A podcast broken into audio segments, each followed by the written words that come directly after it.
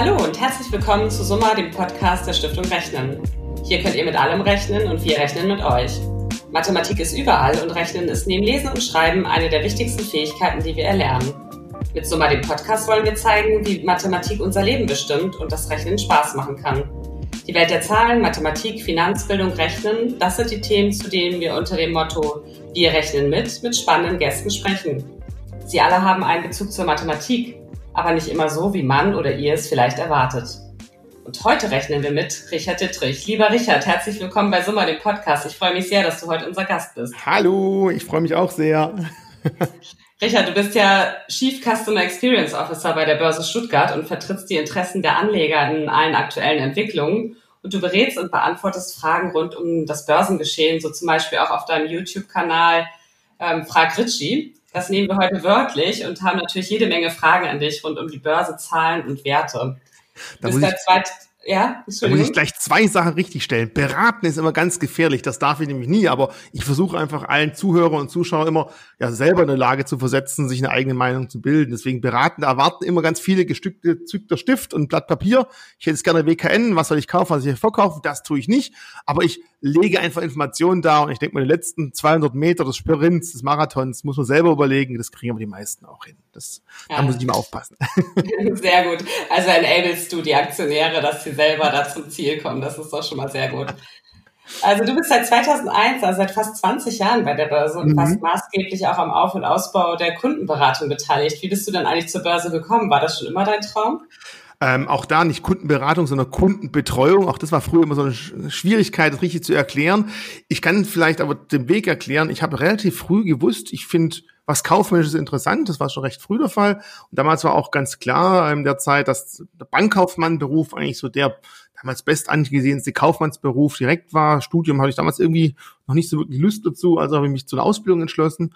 Und auch während der Ausbildung ähm, war dann für mich Börse und Aktien schon unglaublich interessant. Wir hatten damals von Bankseiten aus für Azubis die Möglichkeit, dass die sich zusammen mit wirklichem Echtgeld, das von der Bank gesponsert wurde, ähm, zusammen so eine Art kleines Depot gemanagt und geführt haben. Und da habe ich schon gemerkt, oh, ist interessant, die Zusammenhänge machen Spaß.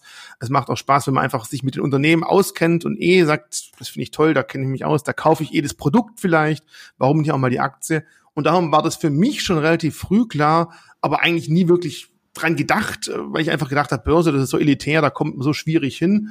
Ja, und da habe ich einfach mal die Chance genutzt, mich beworben ähm, und äh, dann, ja, halla, hier stehe ich jetzt und hier sitze ich jetzt und das schon bald seit 20 Jahren. Also es war eigentlich sehr spontan, die Bewerbung. Ich kann mich erinnern, ich saß mit den damaligen Studienkollegen zusammen äh, in der, in der Stud im Studiumbereich und äh, da hat er mich angesprochen, guck mal hier, die Börse Stuttgart sucht neue Mitarbeiter.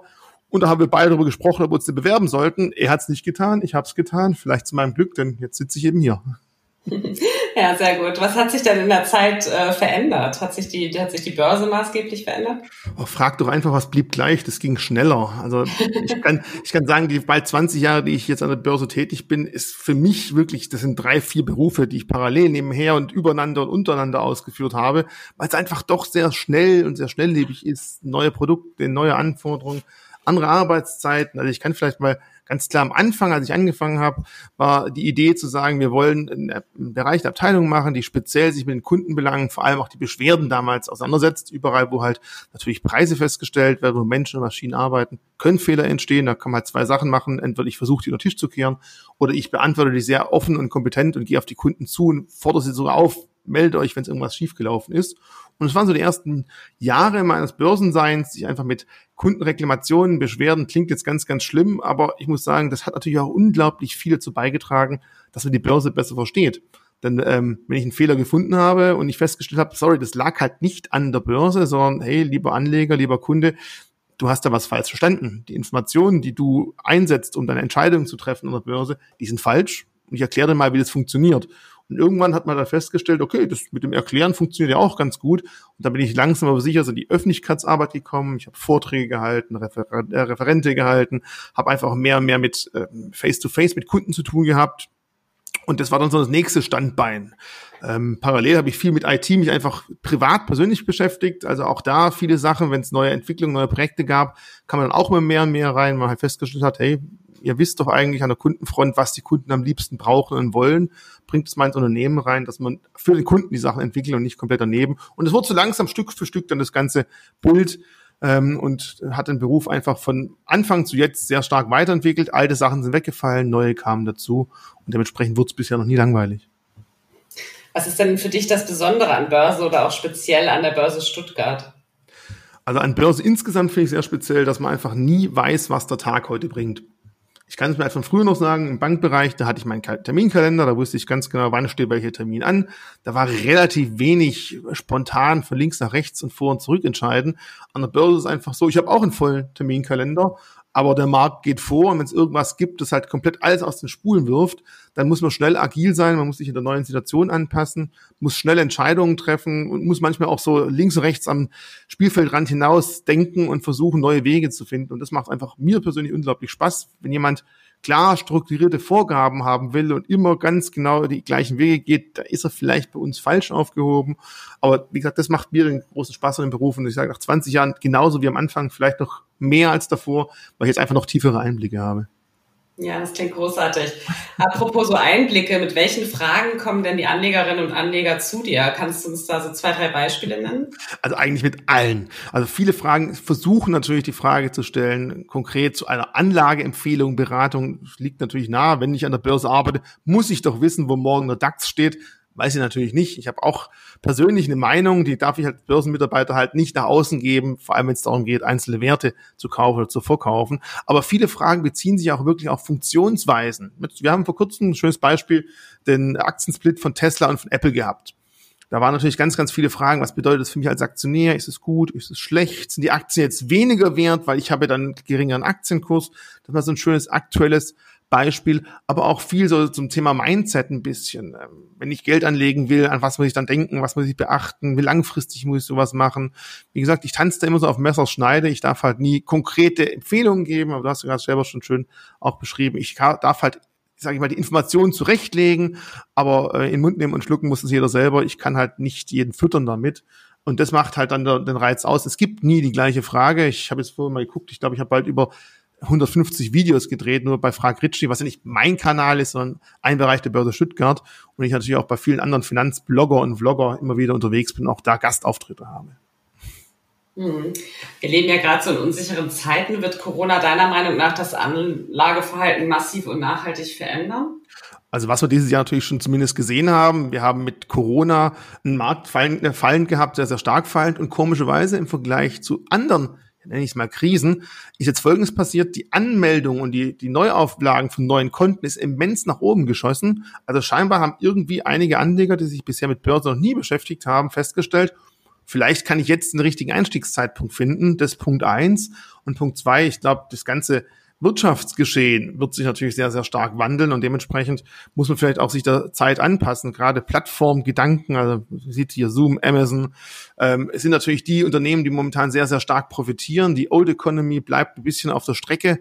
Wir haben ähm, Branchen wie der Reise, die Reisebranche, die extremste Probleme hat und dementsprechend, ja, man kann nicht mehr sagen, das war schon immer so und deswegen wird es auch in nächster Zeit so sein, sondern wir haben einen ganz klaren Bruch. Es gibt viele neue Situationen und auch, man hat zumindest das Gefühl, dass viele neue Interessenten, äh, die sich mit Börse beschäftigen wollen, plötzlich am Markt aktiv sind, die sich letztes Jahr zum Beispiel damit gar nicht beschäftigt hatten. Mhm. Wir haben ja schon ein bisschen drüber gesprochen, über das YouTube-Format Frag Ritchie, was du zusammen mit der Börse Stuttgart machst, indem du so in kurzen Videos Börsenwissen einfach erklärst und vermittelst. Wie bist du denn damals auf die Idee für dieses Format gekommen oder seid ihr? Was war die Intention dahinter? Also ich hätte niemals gedacht, dass ich mich irgendwann vor die Kamera stelle. Ich bin jetzt seit äh, April diesen Jahres im Homeoffice. Ich habe jetzt daheim hier so Softboxen aufgebaut. Das sind so riesen Lampen und so schallschluckende Styropor-Nöbbel an die Wand geklebt. Das war nie meine Intention. Ich habe nie gedacht, dass was passiert. Wie kam es dazu? Und dann ganz einfach. Wir hatten mal, vielleicht kennen einige Zuhörer Kolja Barkon Aktien mit Kopf. Der war mal bei uns zu Gast. Mit dem habe ich ab und zu auch mal, also ich nicht, sondern das Haus, mit dem eine kleine Kooperation gemacht. Und ich habe mir mal ein Video von ihm angeschaut und gesagt, Mensch, das, das stimmt doch nicht und da müsst du das anders machen. Äh, und dann habe ich mit ihm in Verbindung gesetzt und habe gemeint, hier müsste normal drehen. Da hat er gesagt, nö, eigentlich gar nicht. Ob ich dann einfach Lust hätte, die Fehler zu korrigieren, mit ihm einen Podcast aufzunehmen. Also dann saß ich dann auch ganz aufgeregt das erste Mal da und habe den ersten Podcast meines Lebens mit Kolja aufgenommen. Ja, und nach einer Woche kam dann die Antwort von ihm, äh, Richie, das kam total gut an, kann man dich auch vor die Kamera stellen? Also Mir war es dann ziemlich egal, für was ich mein Geld verdiene. Solange ich mein Hemd anbehalten darf, war das mir auch wurscht. Und dann stand ich das erste Mal da vor der Kamera und habe dann eben äh, mit ihm zusammen einfache Basics erklärt. Das waren dann trotz allem so 20, 30-minütige Videos. Und auf die kamen dann Fragen. Und anfangs äh, man, man meine Marketing-Kollegen dann darauf angewiesen, da kam eine Frage, antworte doch mal. Ja, und ich habe halt dann geantwortet, nur halt nicht so, wie die es haben wollten, sondern halt einen einseitigen Text. Das, das können wir nicht, das, das kann man nicht unter YouTube schreiben, das ist viel zu lang. Und dann kam halt die Idee, okay, dann werde ich halt die Antwort nicht per Text machen, sondern ich mache ein kurzes Video dazu, erkläre, was zu der Frage, die reingekommen ist und mache eben nicht in Vorleseonkel oder schreibe einen riesen langen Text, sondern drehe ein drei, vierminütiges Video, manchmal waren es auch plus zwei. Und so ist diese Idee eigentlich geboren worden und aus dieser Schnapsidee und aus diesem Arbeitstitel Frank Ritchie ist jetzt das geworden, was jetzt hier auch äh, momentan immer noch recht gut angenommen wird. Einfach kurze Videos, kurze Informationen zu Titel, die wirklich auch direkt an mich oder an Kollegen per E-Mail, per äh, Telefon oder auch mal auf einer Messe gestellt werden. Und wenn ich dann sage, Mensch, dieses, das Thema interessiert sich ja alle, warum soll ich zum fünften Mal jemand am Telefon das Gleiche erzählen? Dann nehme ich es lieber einmal auf und so hat die breite Masse auch was davon. Ja, total gut. Welche Zielgruppe sprecht ihr denn äh, insbesondere an? Welche Themen kommen da besonders gut an? Also was natürlich immer gut ankommt, sind Themen, die natürlich sehr langlebig sind. Und man stellt natürlich auch immer wieder fest, ähm, dass es viel natürlich gibt, die behaupten, das ist viel zu einfach. Wir haben aber, wenn man sich mal ganz klar in Deutschland anschaut, eine Aktienkultur, die eher eine Unkultur ist. Also gibt es unglaublich viele da draußen in Deutschland, die sich das durchaus mal anschauen sollten. Ähm, ich spreche dadurch im Normalfall eher Anfänger an, aber mit manchen Videos geht es auch ziemlich ins Eingemachte. Das spreche ich auch meistens dann vor dem Video an, dass Neulinge sich nicht komplett abgeschreckt fühlen und gehe da manchmal wirklich sehr ins Detail. Was ich jetzt nicht unterscheide, ist Alter, Geschlecht, sonst irgendwas. Mir ist es wichtig, die Leute sollen sich für Aktien interessieren und viele glauben ja auch, dass YouTube jetzt nur unbedingt für Jüngere das richtige Medium ist. Aber ich wurde schon oft auf Messen von Ü60-Personen angesprochen, die mit mir ein Selfie machen wollten, weil sie mich auf YouTube anschauen. Also auch das, da darf man nicht so engstirnig sein. Das funktioniert für Jung und Alt, weil man muss halt eins bedenken. YouTube ist, sage ich mal, die zweitgrößte Suchmaschine nach Google. Und ich erwische mich auch häufig dabei, wenn ich irgendwas wissen will, ein Kochrezept, ich will was grillen oder ich muss irgendwas im PC neu einstellen, dann google ich nicht mehr, dann YouTube ich auch, weil ich einfach zum Teil lesefaul bin und lieber das bewegte Bild vor mir habe. Das ist einfach der heutigen Tage geschuldet, glaube ich. Hast du in deinem Format auch mal Gäste? Ab und zu auch, ja. Ich habe also Kollegen in-house schon ab und zu angeladen. Ich sagte auch vor, dass ich ab und zu mal mit anderen Finanzblogger und Vlogger auf denen ihrem Kanal bin und dementsprechend lade ich die auch manchmal zu mir ein. Gerade jetzt durch Corona ist es natürlich etwas einfacher, weil ich sag mal, die Qualität dann nicht mehr ganz so hoch sein muss. Die Zuschauer haben akzeptiert, dass wenn ich über Zoom was aufnehme, es halt kein 4K-Bild ist, aber da geht halt Inhalt und vor allem Sound über das perfekt gestochen scharfe Bild. Und so habe ich jetzt auch in letzter Zeit mehr dann auch mal mit wirklich Finanzbloggern, die am anderen Ende von Deutschland sitzen, einfach auch gewisse Termine gehabt, sie zu uns eingeladen und da auch schon einige Gespräche mit ihnen geführt. Mhm. Wir machen ja mit unserer Finanzbildungsinitiative Fuse, die wir gemeinsam mit der Börse Stuttgart und Com direkt im Frühjahr gestartet haben, etwas Ähnliches mit dem Fokus auf Jugendliche. Wie wichtig ist es denn deiner Meinung nach, gerade auch jungen Menschen frühzeitig Finanzwissen zu vermitteln? Jetzt wird's gemein. Ich sage halt mal eins, Angst macht mobil. Und wenn sich ja, ein junger Mensch nach dem, nach dem Studium oder während der Schulzeit sogar mal das Rentensystem anschaut, ich weiß, das ist noch in weiter Ferne, da interessiert sich kein Mensch dafür wahrscheinlich in dem Alter. Ich mich damals auch nicht. Aber es ist halt einfach so, dass man heutzutage auf lange Sicht als junger Mensch für seine Zukunft halt viel, viel selber vorsorgen muss. Und dementsprechend ist es unglaublich wichtig, auch wenn es vielleicht total langweiliges und unsexy Thema ist. Aber es ist auch einfach, wenn man wirklich auf 30, auf 40 Jahre Geld anlegen möchte, weil dann ist wirklich die ganze Geschichte keine Magie und kein Hexenwerk mehr. Schwierig wird's, wenn ich mir auf vier Wochen Frist das Ziel setze, 50 Prozent der Rendite zu erwirtschaften. Genauso gut kann auch alles weg sein. Wenn ich aber wirklich auf 20, 30, 40 Jahre das Ganze mache, dann ist es einfach, es ist wirklich einfach. Ich muss halt nur ein paar Grundregeln beherrschen und die werden halt meistens in der Schule nicht vermittelt. Also muss ich entweder hoffen, dass mein Elternhaus mir das ein bisschen in den Weg weist oder ich muss mich halt selber schlau machen und ich hoffe, ja, dass irgendwann vielleicht auch dieses Schlaumachen in der Schule geschieht, weil sowas fehlt durchaus. Sag ich mal. Das stimmt, ein Fach, das ähm, Finanzen heißt. Hilft denn ja. mathematisches Wissen bei Finanzgeschäften oder sind andere Faktoren entscheidender? Also hörst du da auch manchmal auf dein Bauchgefühl oder rechnest du tatsächlich alles nach? Auch, ich sage mal einfach auch. Das sind zwei Faktoren. Zum einen, Bauch ist nie so wirklich die gute äh, Entscheidung, aber viele Sachen sind einfach Recherchen, wo ich nicht unbedingt in Zahlen fassen kann, sondern ich einfach mal, wenn ich eine Aktie aussuche und ich überlege, gefällt mir die, möchte ich da investieren und für mich Ich bin dann wirklich jemand, der sagt, ich investiere. Also ich, ich bin Miteigentümer der Firma. Ich möchte nicht kurz und zock mich rein und raus, sondern ich bin meistens etwas länger unterwegs. Und dann schaue ich mir die Firma an, ich schaue mir die Konkurrenz an, ich gucke mal an, was stellen die her, wo sind sie besser als die Konkurrenz, wo sind sie schlechter. Und irgendwann fange ich natürlich auch an, Zahlen zu vergleichen. Und spätestens dann sollte man halt ein bisschen mit, mit Zahlen zurechtkommen und sich einfach auch mit bisschen Statistiken auseinanderkennen oder auskennen, dann wird's natürlich einfacher. Was auch immer wieder auffällt, wenn wir vom Rechnen sprechen, dass wir Menschen mit großen, mit exponentiellen Wachstum unglaublich Probleme haben. Also wenn sich jemand, zum Beispiel, ich nenne jetzt einen Namen, das soll jetzt aber keine Wertung sein, den Amazon-Aktienkurs vor zehn Jahren angeschaut hat, dann hätte man festgestellt, boah, die ist ja unglaublich gewachsen, da kann ja nichts mehr passieren. Wenn man sich jetzt mal den Chart anguckt der letzten 20 Jahre, dann war genau das vor zehn Jahren so ein kleiner Hubbel, weil einfach exponentielle Wachstum. Damals von 80 auf 120 war schon viel, aber man hat sich halt nicht vorstellen können, dass das in 120 mal irgendwann auch 3000 werden könnten. Hm. Weißt du, in welcher Altersgruppe ihr die meisten Anlegerinnen und Anleger habt? Also ich kann nur mal sagen, YouTube spuckt ja zumindest im Großen und Ganzen die Altersstruktur aus. Und das sind meistens so der Bauch irgendwo bei 30, 35, 40 Jahren. Also doch schon also nicht, nicht bös gesagt, da bin ich auch schon alt, aber eher nicht mehr diejenigen, die halt gerade frisch von der Uni kommen, sondern meistens schon etwas älter, die vielleicht natürlich auch ein gewissen, gewisses Einkommen haben. Dann muss natürlich auch sagen, wenn ich an der Börse aktiv bin, das sollte ich halt so ein bisschen was zur Seite gelegt haben. Ähm, ich muss auch davor mal schon einen Puffer aufgebaut haben und dann kann ich anfangen, weil das Schlimmste ist, ich investiere und zwar ab dem ersten Cent und dann passiert irgendwas und ich merke, ich brauche plötzlich dringend Geld und ich muss dann an der Börse was verkaufen. Also so einen kleinen Sicherheitspuffer und man stellt halt fest, viele haben erstmal die Grundbedürfnisse in Anführungszeichen vielleicht auch ähm, befriedigt und fangen dann an, sich mit Geldanlage zu beschäftigen. Soll aber nicht heißen, dass man auch nicht schon mit 18 oder 19 anfangen kann, weil eins der wichtigsten Dinge an der Börse ist die Zeit. Und die Zeit arbeitet in den meisten Fällen für einen, nicht gegen einen. Also möglichst früh anfangen, auch mal mit Kleinbeträgen. Hm. Einer unserer ersten Podcast-Gäste war Oliver Hans, der Geschäftsführer der öffentlich-rechtlichen baden-württembergischen Wertpapierbörse sowie deren Trägergesellschaft. Mhm. Und Herr Hans ist ja auch der Kuratoriumsvorsitzende der Stiftung Rechnen. Und mit ihm haben wir damals unter anderem auch über Kryptowährung gesprochen. Total spannendes Thema. Und an der Börse Stuttgart Digital Exchange kann man ja auch seit September Bitcoin kaufen und handeln. Mhm. Ähm, wie sieht es denn da mit den jungen Anlegern aus?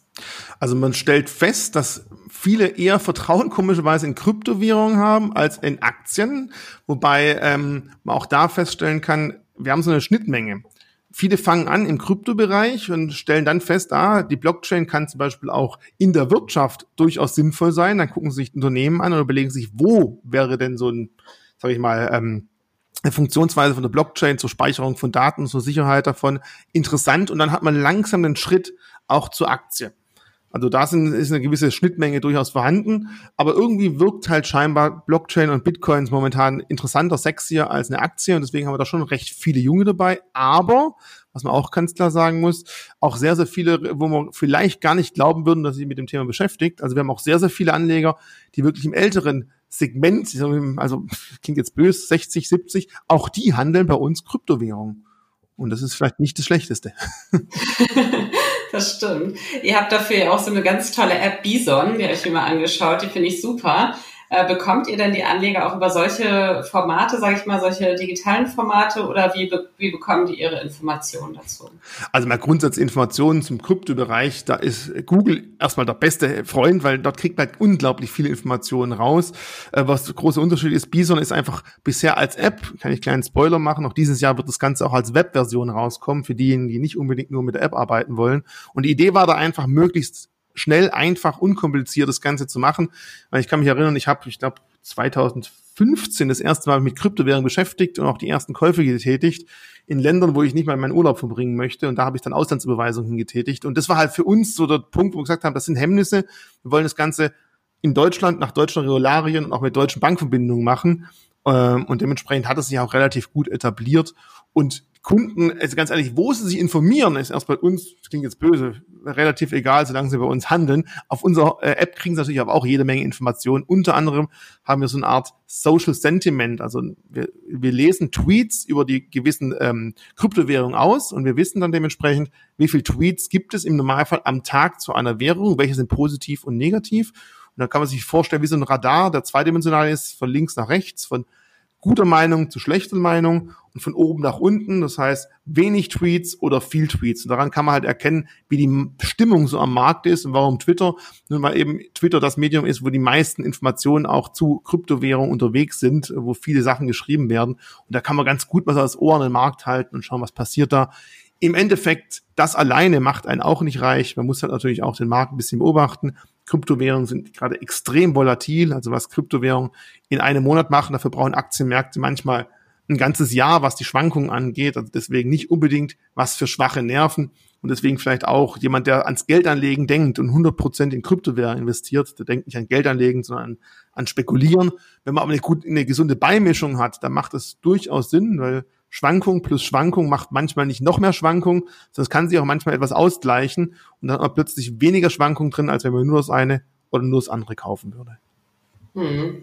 Ja, und, ähm, du hast es eben fast schon beantwortet. Ich stelle die Frage trotzdem nochmal ganz klar. Würdest du dir persönlich das Schulfach Finanzen wünschen? Warum findest, wenn ja, warum findest du es wichtig? Ja, also definitiv, weil ich sag mal, die meisten, die aus der Schule rauskommen, die sind wahrscheinlich sogar überfordert, wenn sie eine Steuererklärung ausfüllen müssten weil es zeigt einem ja keiner auch davor. Und wir haben durchaus Fächer, jetzt bitte nicht hauen, aber es gibt Fächer, die sind für mich als Hobby ja interessant. Ob die wirklich in der Schule beigebracht werden müssen, ist meine persönliche Meinung nicht unbedingt. Da haben sicherlich viele eine andere Meinung, da entschuldige ich mich dafür. Aber dann muss man sich halt überlegen, wie, wie bringt man das Fach noch unter? Denn die Welt ist einfach so, dass man sich mit Finanzen, mit Wirtschaft doch mehr und mehr auseinandersetzen muss. Das war vielleicht für 30, 40 Jahre noch weniger der Fall. Aber jetzt ist es einfach so. Und da müsste man sich vielleicht auch mal dieser Gegebenheit anpassen. Und da würden wahrscheinlich schon, wenn man es halbwegs gut aufbaut, äh, ein, zwei Schuljahre, eine Stunde die Woche ewig ausreichen. Vielleicht sogar nur ein Schuljahr, eine Stunde die Woche, wenn man sich der Sache mal wirklich halt annehmen würde und nicht komplett ignoriert. Weil sonst hat man halt leider am Schluss Schüler, die dreimal Goethes Faust auf verschiedenste Fra Sprachen äh, erklären können und nochmal zusammenfassen können, aber halt in der freien Wirtschaft erstmal total überfordert sind. Ja, das stimmt. Okay, da arbeiten wir gemeinsam dran. Das ist doch gut. Ähm, zum Ende des Gesprächs stellen wir unseren Gästen immer zwei Fragen. Die erste lautet, wo rechnest du denn privat genau nach? Wo rechne ich genau nach? Also, ganz ehrlich, ich bin ein, ähm, ein sehr, sehr begehr, sehr best ausdrücken. Ich grill unglaublich gern, ja. Und da ist für mich das Geheimnis, ich mache auch ganz gerne selber meine eigenen Gewürzmischungen. Und das ist einer der wenigen Punkte, wo ich beim Kochen, Grillen oder Backen, sonst irgendwas, mal wirklich die Waage zur Hand nehme, weil da kommt es auf jede Kleinigkeit an. Das klingt jetzt vielleicht banal, aber wenn ich wirklich anfange zu rechnen und die Verhältnisse zusammenzusetzen, außer jetzt an der Börse selber, dann ist es beim Grillen. okay, und die zweite Frage, wann und wobei hast du dich das letzte Mal so richtig verrechnet? Hoffentlich nicht bei der Gewürzmischung. Da zum Glück nicht, auch wenn ich es gern scharf mag beim Essen. Aber ich habe mich mal vor kurzem verrechnet, weil ich leider zu spät bei einer Aktie eingestiegen bin, weil ich einfach, ja, ich habe vorher von exponentiellem Wachstum gesprochen, das einfach nicht vorstellen konnte, dass es so weit kommt. Das war jetzt keiner der breiten Werte, die man unbedingt kennt momentan, aber im Nachhinein hat es mich sehr, sehr geärgert, weil ich einfach da ein paar Sachen übersehen habe und dann die Verhältnisse falsch eingesetzt habe und schwupp, ich habe nichts verloren, aber mir ist einiges an Gewinne entgangen. Also das soll aber auch zeigen, es gibt keinen Börsenprofi. Ich würde mich definitiv nicht als solchen bezeichnen. Und jeder, der sagt, man muss einfach bedenken, man kann immer noch was dazulernen. Der Markt ist so schnell. Es gibt keinen, der immer recht hat. Und da tut manchmal ein bisschen Demut gut. Und da habe ich einfach mal daneben gegriffen. Okay. Zum Schluss bitten wir unsere Gäste immer einen Satz zu vervollständigen. Und dein Satz lautet, wenn Mathematik eine Aktie wäre, Punkt, Punkt, Punkt. Hm, wenn Mathematik eine Aktie wäre. Ja, dann wäre ich hoffentlich schon seit zehn Jahren Aktien, mit zehn Jahren Aktionär geworden. ja, schön. Also je früher, desto besser. ja, lieber Ritchie, ganz herzlichen Dank für dieses Gespräch. Das ist ein gutes äh, Schlusswort. Ähm, schön, dass du heute unser Gast warst. Herzlichen Dank. Gerne, mir hat sehr viel Spaß gemacht. Vielleicht sieht man sich mal irgendwann auf Fusion. Ich bin gespannt. Ja, das äh, würde mich sehr freuen. Und wenn euch unser Podcast mal gefallen hat, freuen wir uns, wenn ihr mal abonniert und eine positive Bewertung abgibt. Hört wieder rein, wir rechnen mit euch.